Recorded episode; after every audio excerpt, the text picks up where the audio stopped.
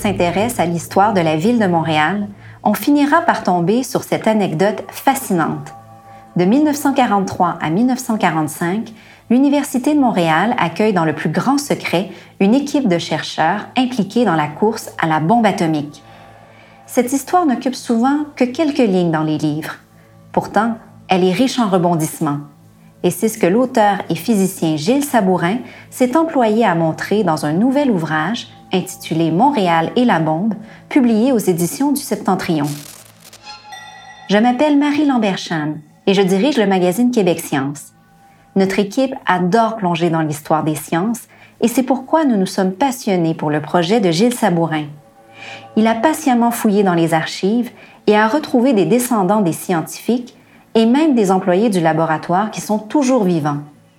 Son livre raconte enfin précisément l'histoire de ce labo montréalais top secret développé par les Anglais avec des scientifiques du monde entier pendant la Seconde Guerre mondiale. Nous vous offrons en exclusivité un balado en deux épisodes pour en apprendre davantage sur ces scientifiques de l'ombre et sur la démarche de Gilles Sabourin. Dans le premier épisode, nous évoquerons le développement du fameux laboratoire, notamment à travers le parcours des physiciens qui l'ont démarré, Hans Alban et Lev Kowarski. Leurs relations étaient pour le moins tumultueuses et elles ont directement influencé la destinée du laboratoire pour le meilleur et pour le pire. Bonjour Gilles Sabourin. Bonjour. Euh, Aujourd'hui, on va parler donc euh, de, de, ce livre sur lequel vous avez travaillé pendant des années et qui enfin euh, est tout proche de, de la sortie. Mm -hmm. euh, donc là, on va déjà, on va regarder cette couverture un oui. peu mystérieuse. On voit trois personnages, on voit un peu des, des, éclats, on ne sait pas trop ce qui se passe. Est-ce que vous pouvez nous expliquer qui sont ces personnes et ce qu'ils sont en train de faire? C'est trois physiciens qui sont en France, à Paris, au laboratoire de chimie nucléaire du Collège de France. Euh, Lev Kowarski, Hans Alban, puis Frédéric Joliot. Des trois, c'est Frédéric Joliot qui est le plus connu de loin. C'est prix Nobel de chimie avec son épouse Irène Joliot-Curie en 1935 et il est à l'avant-garde des recherches sur l'atome euh, dans le monde. Il a formé une équipe avec donc ses deux principaux collaborateurs, c'est ces deux autres hommes-là. Et sur la photo de la page couverture, ils observent un, instrument de mesure euh, et ils ont l'air en même temps d'être perdus chacun dans leurs pensées, peut-être à cause des applications éventuelles de, de, des recherches qu'ils sont en train de faire. C'est sûr. Là, on est en quelle année, on sait à peu près? On est en 1939, fin 1939 euh, probablement. Donc euh, la guerre vient d'être euh, déclenchée et ces recherches-là vont prendre une importance là, capitale. On est bien d'accord. Alors justement, est-ce qu'on en est très loin dans le nucléaire à l'époque ou c'est encore les prémices? Est-ce que vous pouvez nous expliquer à peu près où on se situe sur le spectre de la recherche? C'est vraiment les prémices, ce qui est très étrange parce que entre le début de la guerre et la fin de la guerre, il va y avoir des découvertes absolument incroyables et des applications, bon, tout le monde les connaît, là, euh, sur la bombe.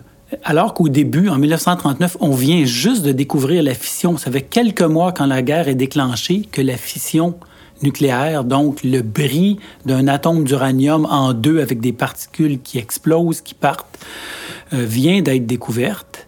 Et on commence à explorer les deux avenues, euh, les deux applications potentielles qui est d'un côté une explosion nucléaire, une bombe, et d'un autre côté l'énergie nucléaire, fabriquer ce qu'on appelait à l'époque une pile atomique, qu'on dit maintenant un réacteur nucléaire. Et, euh, et, il va y avoir des découvertes fondamentales qui vont être faites pendant la guerre et qui vont être utilisées pour à la fois mettre au point des réacteurs nucléaires et aussi à la fin de la guerre, les Américains vont, faire exploser deux bombes, comme, comme on le sait. Alors nous, on va euh, un peu chercher à savoir euh, à travers le livre, euh, bon bah ce qui s'est passé ici à Montréal, bien sûr, c'est ça qui nous concerne. Mais d'abord, quelles sont les forces puissantes? Donc là, on vient de parler de, la France, mais la France, on le sait, elle va être envahie par les Allemands, donc ça va pas durer bien longtemps l'autonomie. Quels sont les autres pays qui sont moteurs dans cette aventure scientifique? Donc, il y a trois autres pays principaux là, où il y a déjà des groupes qui travaillent sur la recherche, qui sont en compétition et en collaboration avec les Français. C'est les Allemands. Donc, eux, après le début de la guerre, évidemment, seulement en compétition et toutes les, euh, euh, les communications arrêtent entre les groupes allemands et les groupes euh, des autres pays. Mais on sait qu'ils ont des savants de très grande valeur, comme Werner Heisenberg, et qui ont le potentiel à la fois des laboratoires, de l'industrie, tout ça pour développer les deux avenues dont on parlait, la bombe et les réacteurs. Et c'est ce que les Américains et les Anglais craignent les Anglais ont des laboratoires qui existent depuis très longtemps. Cambridge, en particulier le laboratoire Cavendish, c'est là qu'a été découvert le neutron au début des années 30. Et ce laboratoire-là va accueillir les Français qui fuient devant l'invasion allemande. Donc, euh, des trois hommes qui sont sur la couverture, deux vont se retrouver à Cambridge, Kowarski puis Alban, tandis que Joliot va rester en France, lui, principalement par principe, parce qu'il veut participer à la résistance.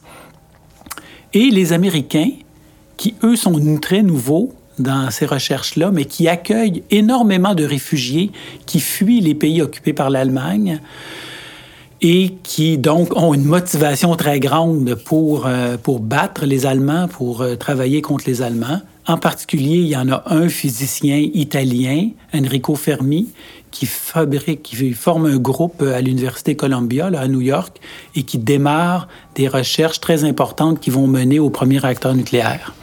Nous, on va s'intéresser particulièrement aux deux que vous venez de citer, donc euh, Alban et Kowarski. Est-ce que, euh, donc, euh, sur la photo, est-ce qu'on peut les, les, reconnaître facilement Qui est qui? Oui, le premier, celui qui est à gauche, c'est Lev Kowarski. C'est un homme d'origine russe, c'est un colosse, un géant qui vient d'une famille euh, modeste et qui a dû lui-même se battre et travailler et à force de persévérance et aussi d'intelligence, évidemment, arriver dans un des groupes de recherche les plus avancés euh, de l'époque avec euh, Frédéric Joliot. Mais c'est un homme qui n'a pas beaucoup d'habileté sociale, qui est timide, tandis que Hans Alban, lui, vient de la haute euh, bourgeoisie ou même de la noblesse euh, autrichienne. Euh, son grand-père avait été ennobli par l'empereur d'Autriche-Hongrie.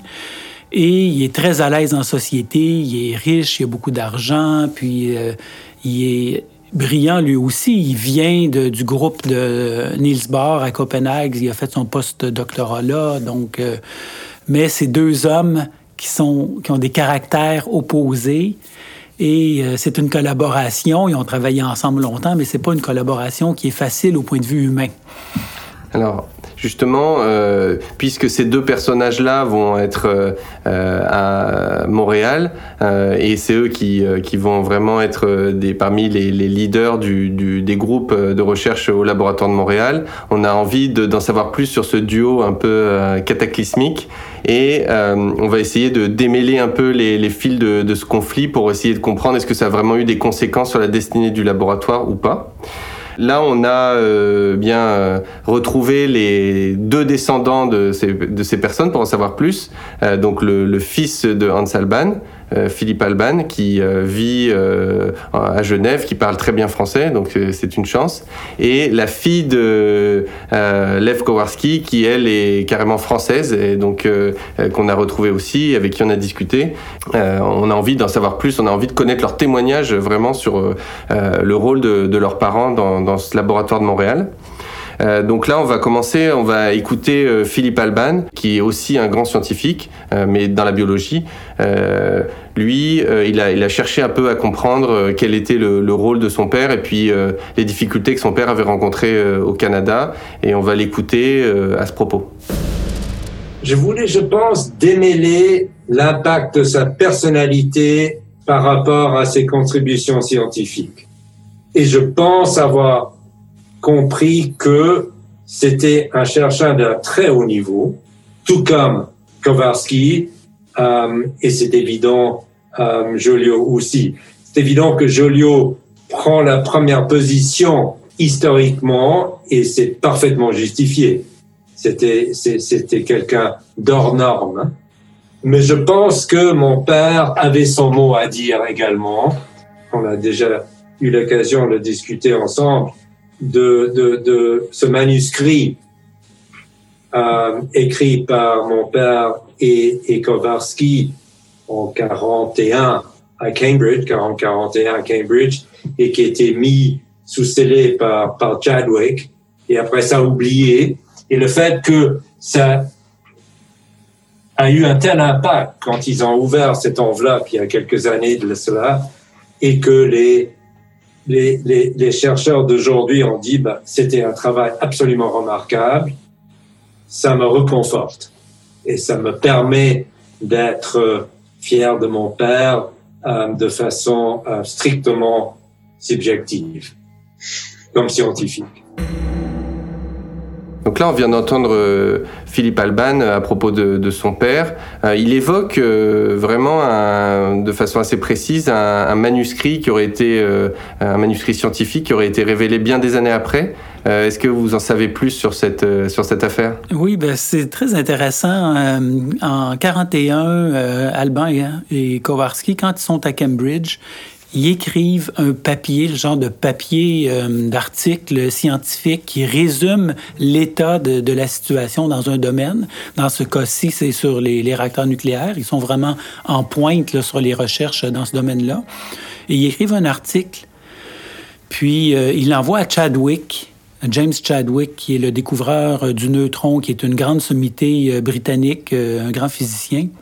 Et euh, Chadwick, plutôt que de le publier, parce qu'à l'époque, si ça avait été publié, par exemple, dans Nature, qui existait déjà et qui était un grand journal scientifique, c'est sûr que ça aurait été lu par les Allemands et il y avait une crainte euh, très grande que les Allemands se servent de ça pour faire avancer leur propre recherche.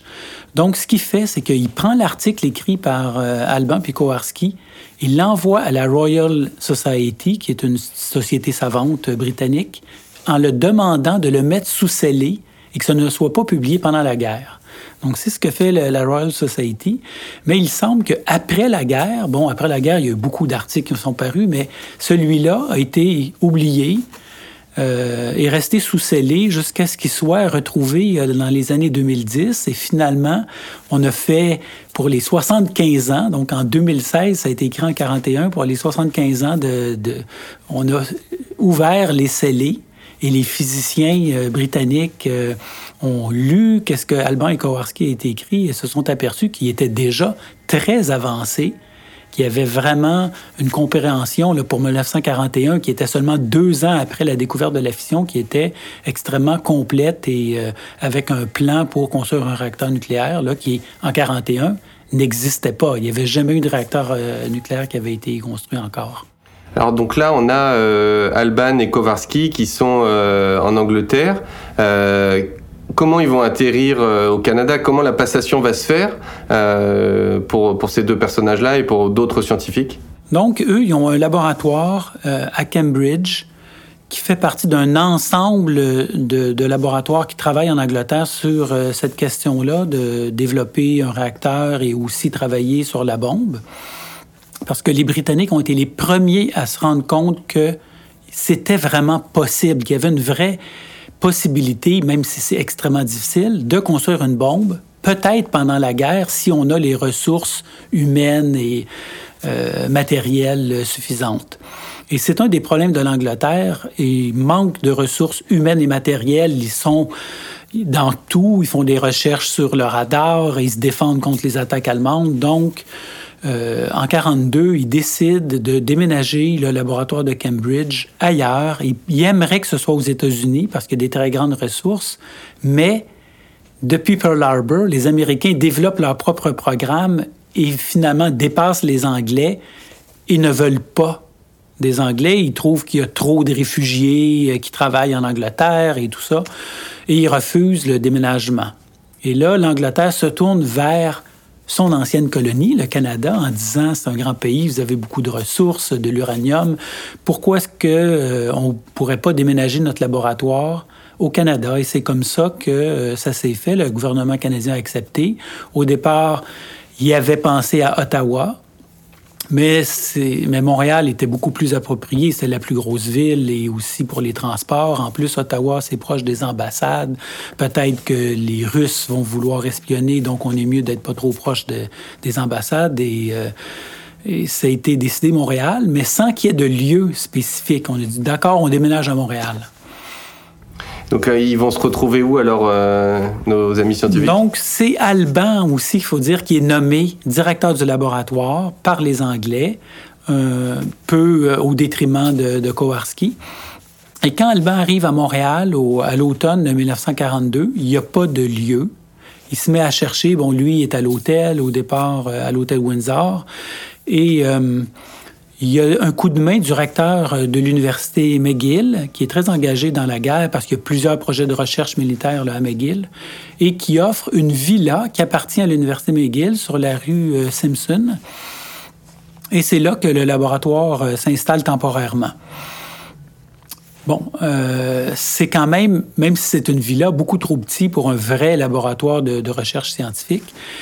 Et finalement, après plusieurs euh, recherches et péripéties, euh, le laboratoire atterrit à l'Université de Montréal sur la montagne qui vient d'être terminée. Ça a été en construction pendant presque dix ans parce que c'était la crise, etc.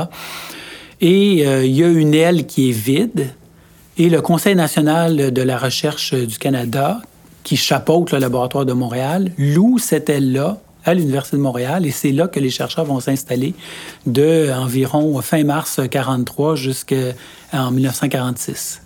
Alors, euh, c'est euh, cette histoire, et on en connaît déjà la fin. On sait que les Anglais euh, ont perdu la course. Hein, ça, je pense qu'il n'y a pas trop de doute mm-hmm. sur, sur la question. Alors, il y a, il y a au, fil de, de, notre conversation et en lisant le, le, le livre, on perçoit qu'il y a plusieurs enjeux, mais notamment il y a un, enjeu humain qui est, qui est net autour de, de, la gestion des affaires de Hans Alban. Et justement, bah, on s'est tourné vers son fils pour un peu connaître le, le comportement du père à ses yeux c'était pas tellement sur le plan scientifique. Je crois que personne n'a mis en question les qualités scientifiques de mon père. C'était surtout ses capacités de directeur du laboratoire. Et là, il avait le caractère qu'il avait. Euh, il était assez intolérant, prône à, à s'exprimer de façon verbale, pas physique, mais verbale, assez violent, agressif. Et à mon avis, les gens s'entendaient pas du tout avec lui. Il n'était pas capable de mener l'équipe comme on, on, aura dû le faire, surtout pendant cette période très, très critique euh, de la recherche pendant, pendant la guerre. Donc là, on vient d'entendre euh, Philippe Alban, hein, qui est quand même assez lucide sur, euh, mhm. sur son père, euh, qui l'admire beaucoup, mais qui sait que voilà, ses, ses, colères et son élitisme ont parfois un peu empêché le, le développement du, du laboratoire. L'autre euh, problème, c'est que euh, on se dit que évidemment il euh, y, a, y, a, beaucoup de, de politique là-dedans parce qu'il y a des enjeux qui sont colossaux. L'enjeu, c'est vraiment bah, gagner la guerre et puis après la guerre avoir une sorte de domination grâce au nucléaire. Alors justement, Gilles Sabourin, on aimerait savoir bien les Américains, qu'est-ce qu'ils ont fait concrètement? Puisque tout à l'heure vous avez dit que le Canada, évidemment, il y a des grosses ressources en uranium, il y avait la possibilité de produire de l'eau lourde. Alors finalement, pourquoi les Anglais n'ont pas bénéficié de, de ces produits qui étaient là sur Ça, c'est assez surprenant, mais euh, disons que le Canada, à l'époque, était une des ressources, et c'est encore un pays où il y a beaucoup d'uranium. Il y avait une mine euh, avant la guerre près du Grand Lac de l'Ours, dans les territoires du Nord-Ouest, qui appartenait à une compagnie privée, Eldorado Gold Mines. Et quand les Anglais s'aperçoivent qu'il y a une possibilité de faire la bombe, ils contactent tout de suite le gouvernement canadien en disant prenez des, parts dans la compagnie pour s'assurer de l'approvisionnement de l'uranium parce qu'on va en avoir besoin durant la guerre. Le gouvernement Mackenzie King fait ça, achète des parts, des actions de la compagnie euh, Eldorado, mais et pense que c'est suffisant. Sauf que les Américains, quand ils lancent le projet Manhattan, ils décident que de partir vraiment en grand, ils mettent des ressources immenses dans cette question-là entre autres pour euh, euh, trouver de l'uranium. Et ils achètent de l'uranium qu'ils peuvent, qu'ils ont trouvé, euh, qui venait du Congo belge parce que c'était la plus grosse mine de l'époque. Et, et, aussi, ils viennent au Canada et ils contactent le président, directeur général de Eldorado, Gilbert Labine, qui est un homme d'affaires, qui pense avant tout à l'argent. Et les Américains lui proposent, euh, rubis sur l'ongle, si on peut dire, un contrat d'exclusivité pour toute la guerre de toute la production euh, de Eldorado d'uranium. Et donc, Gilbert Labine signe cet engagement-là sans contacter le gouvernement canadien, qui est mis plus tard, disons quelques mois plus tard, le gouvernement s'aperçoit que Eldorado a signé un contrat d'exclusivité. Le gouvernement, ces en temps de guerre, pourrait toujours briser le contrat, mais ne veut pas se mettre à dos les Américains. Donc, décide de ne rien faire et finalement, l'ensemble de l'uranium canadien, pendant la guerre, est exporté aux États-Unis et il n'y a rien qui est disponible pour le laboratoire de Montréal. La même chose se produit pour l'eau lourde on, a besoin à Montréal, de l'eau lourde que les Français avaient récupérée, qui est arrivée à Cambridge, qui a été transférée à Montréal, mais c'est nettement insuffisant pour faire un réacteur nucléaire. On a environ 185 kg d'eau lourde, alors qu'il faut des tonnes, quelques tonnes pour vraiment faire un réacteur nucléaire.